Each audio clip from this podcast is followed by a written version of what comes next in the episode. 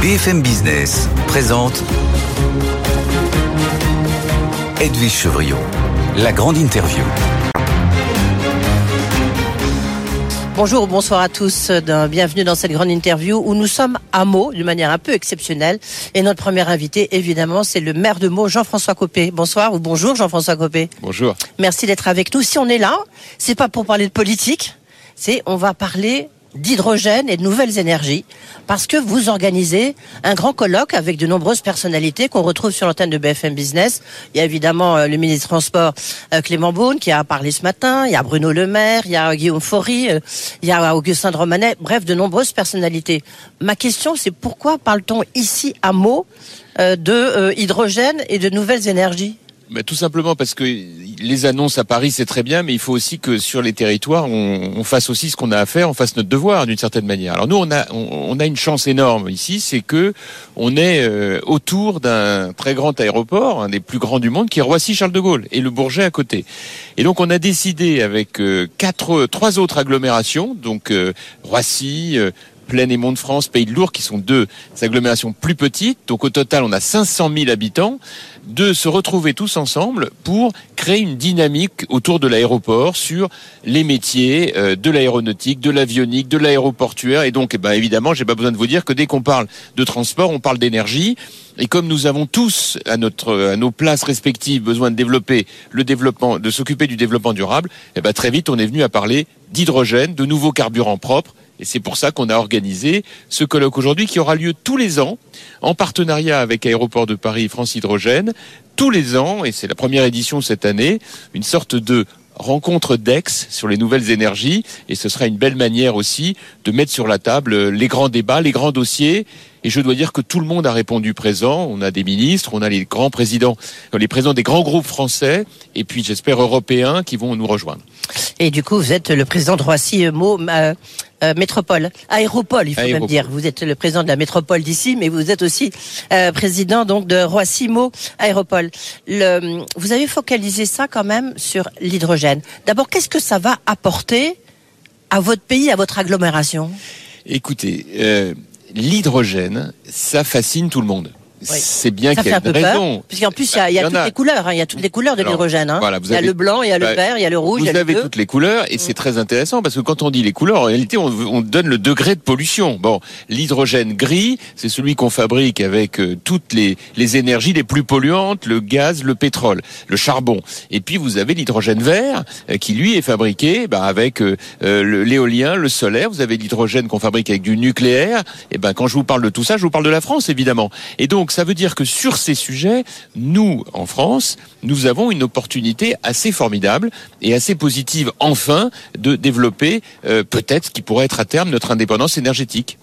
C'est euh, au niveau de Toulouse, puisque je parle de Guillaume Faury, euh, qui est le président d'Airbus, mais aussi le président du GIFAS. Autour de Toulouse, on sait bien qu'il y a tout un secteur, il y a toute une dynamique très forte, autour de l'aviation. En fait, ce que vous voulez créer autour de Roissy, c'est une dynamique très forte autour de, l'hydrogène. Mais est-ce que l'hydrogène et, et les nouvelles énergies et des nouvelles énergies, ça, ça, ça veut dire que qu'est-ce que vous en attendez en termes d'infrastructure, en termes d'emploi, d'emploi aussi, de création d'emplois. Ah, je pense que ça peut être une chance euh, formidable de développement. Nous, sur nos territoires, c'est énorme autour de Roissy. Hein. En réalité, on, on, a vocation à accueillir des entreprises qui sont dédiées à la recherche-développement, euh, mais aussi à l'industrie. Et, et, quand on voit les potentialités de l'hydrogène, parce qu'on en connaît les difficultés, les lourdeurs technologiques aujourd'hui, mais il faut voir les potentialités. Ça veut dire demain que c'est une vraie alternative euh, à des carburants fossiles, c'est une alternative pour l'industrie, c'est une alternative aussi pour euh, le stockage de l'électricité. Donc sur ces sujets, en réalité, ça répond à beaucoup de questions.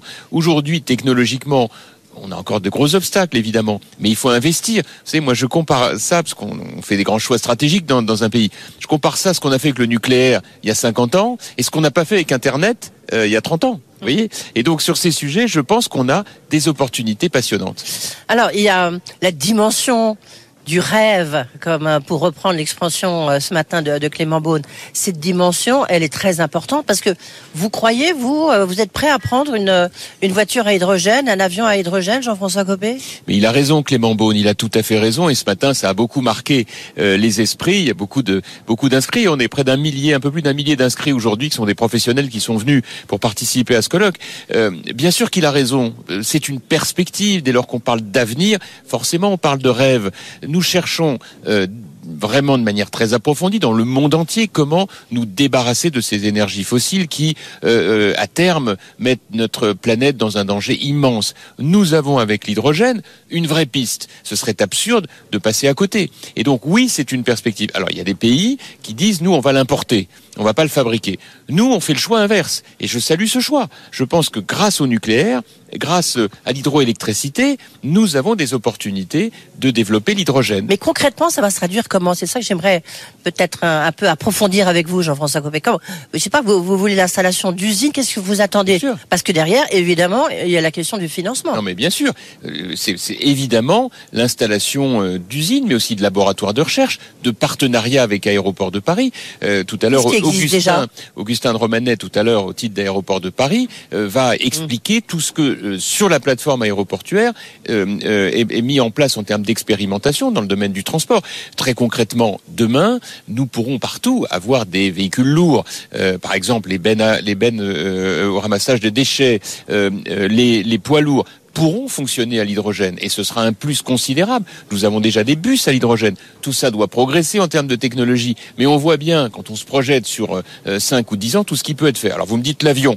Bah, tout à l'heure, euh, le président d'Airbus, mais aussi le président de Safran, oui. qui va être là également, va pouvoir en oui, parler. Là, et ils vont dire, sur, sur BFM Business. Voilà, et ils sont donc, ils participent à ce, à ce, à ce colloque. Ce sera évidemment l'occasion pour nous de les entendre nous parler d'avenir. Le président d'EDF va également venir tout à l'heure. Sa parole est très importante. Président de la Banque des Territoires grande filiale oui. de la Caisse des dépôts. Nous avons des acteurs mon invité sont, juste après vous qui sont en première ligne pour venir expliquer partout ce que nous sommes capables de déployer mais alors, attendez, sur le territoire. C'est bien beau, vous avez été ministre du budget accessoirement, donc vous connaissez les histoires de grosses. Pas accessoirement. Euh, euh, non mais comment fait-on pour financer? Parce que il y a le plan relance euh, 2030, il y a 7 milliards dans, la, dans la cadre de la filière énergétique il y a de l'argent, mais je veux dire, c'est 600 milliards. Enfin, c'est des sommes absolument Bien considérables. Bien sûr. Bon, Donc, qu'est-ce que vous vous apportez d'abord en tant que collectivité locale?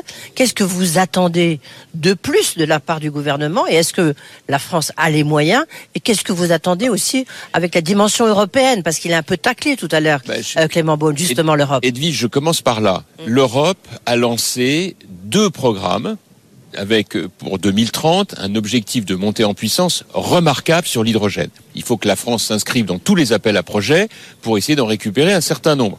Au niveau national, Emmanuel Macron a fait. Oui, mais alors restons sur le niveau la oui. dimension européenne, pardon, parce que. Euh, on était premier dans tout ce qui est justement nouvelles technologies, énergie, euh, euh, décarbonation euh, de, de, des transports. Et puis est arrivé euh, Joe Biden, les Américains avec leur bah, IRA. Et puis ils nous ont, euh, voilà, ils sont passés le... devant, ils sont devenus les champions. Eh bien, c'est la raison pour laquelle. Alors, est-ce qu'il faut, est-ce que vous appelez à ça? Mais, mais c'est exactement la raison pour laquelle l'Europe va, est en train de bouger, je le vois bien. Il y a un certain nombre d'annonces qui ont été faites. Le problème de l'Europe, c'est qu'elle est toujours lourde. Elle est toujours beaucoup Énorme. plus lourde euh, que, euh, que les États-Unis, on, on, le sait. Bon, mais pour autant, ça se met en place. Et puis, il faut que les pays soient moteurs. Alors, de ce point de vue, je suis quand même très heureux de vous dire que la France, après avoir été partie sur des pistes folles de démantèlement du nucléaire, a remis en marche notre appareil euh, dans l'indépendance dans nucléaire, et puis d'autre part, va, avec l'hydrogène, provoquer une nouvelle dynamique. Et donc, ces investissements-là, ils seront publics, mais ils seront aussi privés. Parce que, évidemment, que le public ne peut pas tout faire loin s'en faut. Il faut que le privé s'engage, et ça commence à être quand même le cas. Regardez que... les annonces du président d'Airbus. Oui. Qu'est-ce que vous pensez de la taxe sur les, les transports, et accessoirement, donc, les autoroutes, mais surtout, euh, bah, le, les aéroports de Roissy, bah, parce que ça va être les, les plus touchés. Écoutez, en tout le cas, problème, les grands aéroports parisiens. Le problème, c'est qu'elle arrive au plus mauvais moment. Euh, quand vous voyez le renchérissement du coût des billets d'avion, euh, on se dit, mais, mais c'est pas possible. Il y a un moment où on va avoir du mal à tout faire. Donc, ouais. il va falloir que euh, le ministre des Transports, il l'a d'ailleurs un peu dit ce matin, déploie une énergie pédagogique importante pour bien rassurer sur le fait que cet argent sera bien utilisé. Parce que sinon, oui. ça risque de provoquer, euh, ça risque de provoquer de sacrés remous dans une industrie qui est quand même très challenger. Mais vous êtes favorable ou pas? Bah écoutez, je suis Ah, favorable. oui ou non Attendez. Bah, je suis favorable. Vous savez, dans ce dans ce domaine-là, on n'est jamais favorable à des augmentations euh, de taxes, surtout quand on n'est pas certain que l'argent sera mis au bon endroit.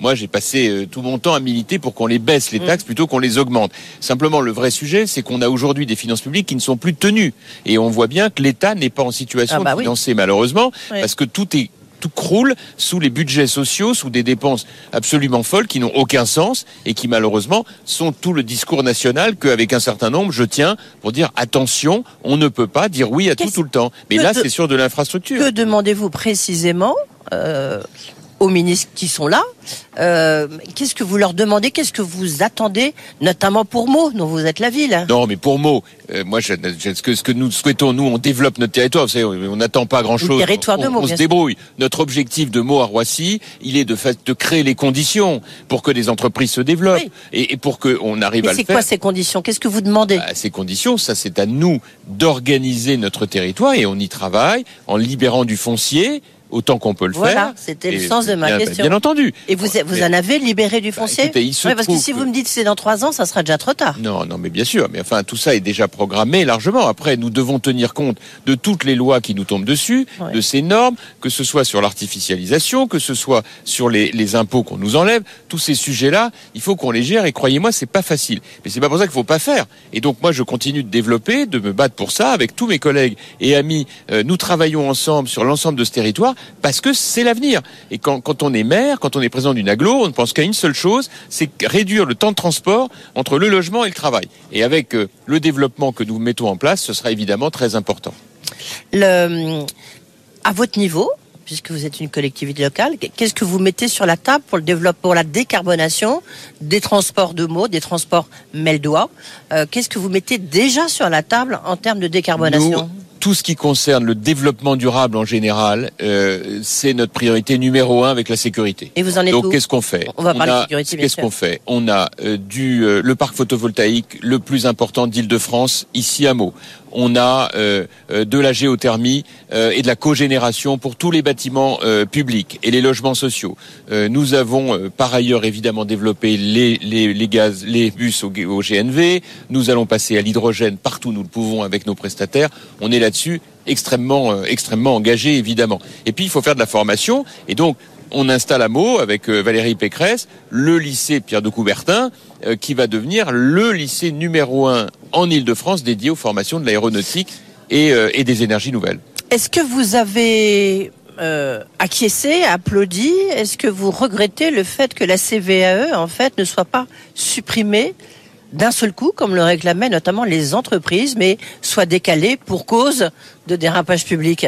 Ben, Comme tout le monde, je le regrette évidemment. Mais qu'est-ce que vous voulez que je vous dise? Ça nous renvoie au point précédent. À partir du moment où il n'y a pas de vision claire euh, sur la manière de réduire les dépenses publiques, dès lors qu'on ne l'assume pas, ben, on pourra jamais y arriver. La grande difficulté, et Bruno Le Maire est assez courageux parce qu'il essaie de le, dire urbi et orbi, mais malheureusement, il y a une espèce d'ambiance générale qui veut qu'on préfère sauver le journal de 20 heures à la télévision en annonçant une nouvelle dépense plutôt que de comprendre qu'il y a un travail énorme à faire d'économie structurelle. Donc on n'a plus assez d'argent pour investir à cause de ça. Le coût de la fonction publique, euh, on rajoute encore des rémunérations supplémentaires, euh, le coût euh, d'une politique sociale que nous ne maîtrisons pas. Bah, Qu'est-ce que vous voulez? À la fin de la journée, ça nous fait des comptes qui explosent. Mais par exemple, euh, qu'est-ce que vous auriez fait sur ce budget 2024 Et moi je pense que ce qu'il faut qu'on fasse... Il est plus- crédible Il est crédible pour vous, ce budget?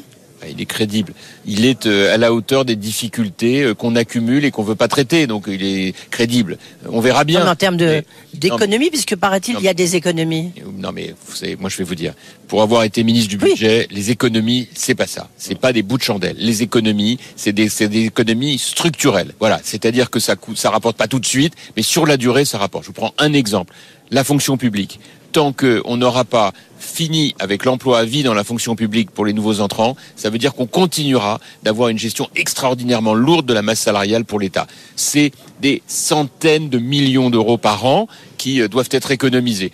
Dans le modèle social, on sait tous qu'il y a énormément de choses sur lesquelles on doit faire des économies, on ne les fait pas. Sur quoi. Par exemple, sur le modèle social Parce que là, justement, avec la conférence des bas salaires hier, on est plutôt sur le fait qu'il faut augmenter les bas salaires. Vous, qu'est-ce Bah, que... Mais, mais- mais tant qu'on continuera avec avoir un modèle social qui sur les branches euh, retraite, santé, euh, euh, famille n'est pas réorganisée, on n'y arrivera jamais. Mmh. Nous avons des budgets sociaux aujourd'hui qui ne sont pas maîtrisés. On le sait très bien. Et donc, tant qu'on n'arrivera pas à, à, donner plus de rigueur à tout cela, ça n'avancera pas. Il y, y a, un autre point aussi, ça sera peut-être notre euh, notre dernier échange, Jean-François Copé, c'est la question du logement d'abord. Est-ce que ici, à Meaux, dans l'agglomération bien sûr, est-ce que vous avez des problèmes de logement et comment faites-vous pour régler cette problématique? Edwige Chevrillon, la crise du logement est une catastrophe. Je ne ouais. comprends pas que les pouvoirs publics ne se mobilisent pas plus sur ces sujets. C'est un point absolument majeur euh, avec des, des, des, des multifacteurs qui vont mettre au tapis un nombre d'entreprises considérable. Donc moi je suis très inquiet parce que les gens en Ile-de-France ont un mal fou à trouver des prêts pour se loger. Euh, les réservations du coup n'arrivent plus, les constructions ne se font plus, le prix du foncier ne baisse pas, les banques ne prêtent pas. Donc le pire est à venir. Et donc moi je pense que sur ce sujet, il y a une urgence absolue à se mobiliser. Et à faire quoi? Comment? Mais, mais Libérer du foncier, c'est ce que vous faites eh, en tant que maire de Meaux, bah, par exemple? Un, il faut libérer du foncier. Deux, il faut ouais. remettre en place des facilités d'accès au crédit. Les, les, les, conditions sont beaucoup trop exigeantes. Des, des, des ménages entiers ne peuvent pas aujourd'hui accéder au crédit. Et enfin, euh, que tout ça se fasse dans un cadre plus souple en termes de, réglementation. Nous avons accumulé les contraintes et nous voyons aujourd'hui un secteur qui est terriblement menacé. Oui. Et donc ça, ça vous inquiète La situation de la France, par de sécurité, on va quand même en dire un mot, même si évidemment ici on, on parle d'autre chose la situation vous paraît quand même extrêmement sensible. Bon, écoutez, je crois que c'est une, une, banalité que de le dire. Oui, le véritable point, le véritable point aujourd'hui en matière de sécurité, c'est une reprise en main complète. Mais si on veut une reprise en main complète, il faut des lois. Si on veut des lois, il faut une majorité. Aujourd'hui, il n'y a pas de majorité et, et, et l'exécutif n'a pas l'air de se bouger beaucoup pour la proposer. Donc le vrai point, c'est qu'il faut maintenant une politique en matière de sécurité qui, pardon de le dire, soit une politique de droite, c'est-à-dire de rigueur, de fermeté, avec des moyens et des dispositions pour les mettre en œuvre. Aujourd'hui, il n'y a pas de majorité pour les voter et donc on est en vulnérabilité maximum. D'abord parce que l'autorité politique est fragile alors qu'elle devrait être très forte dans cette période. Merci beaucoup Jean-François Copé qui renvoie tout le monde un peu dos à dos hein, sur la question justement de, de, de sécurité. Merci, on vous Merci rend à vos beaucoup. invités.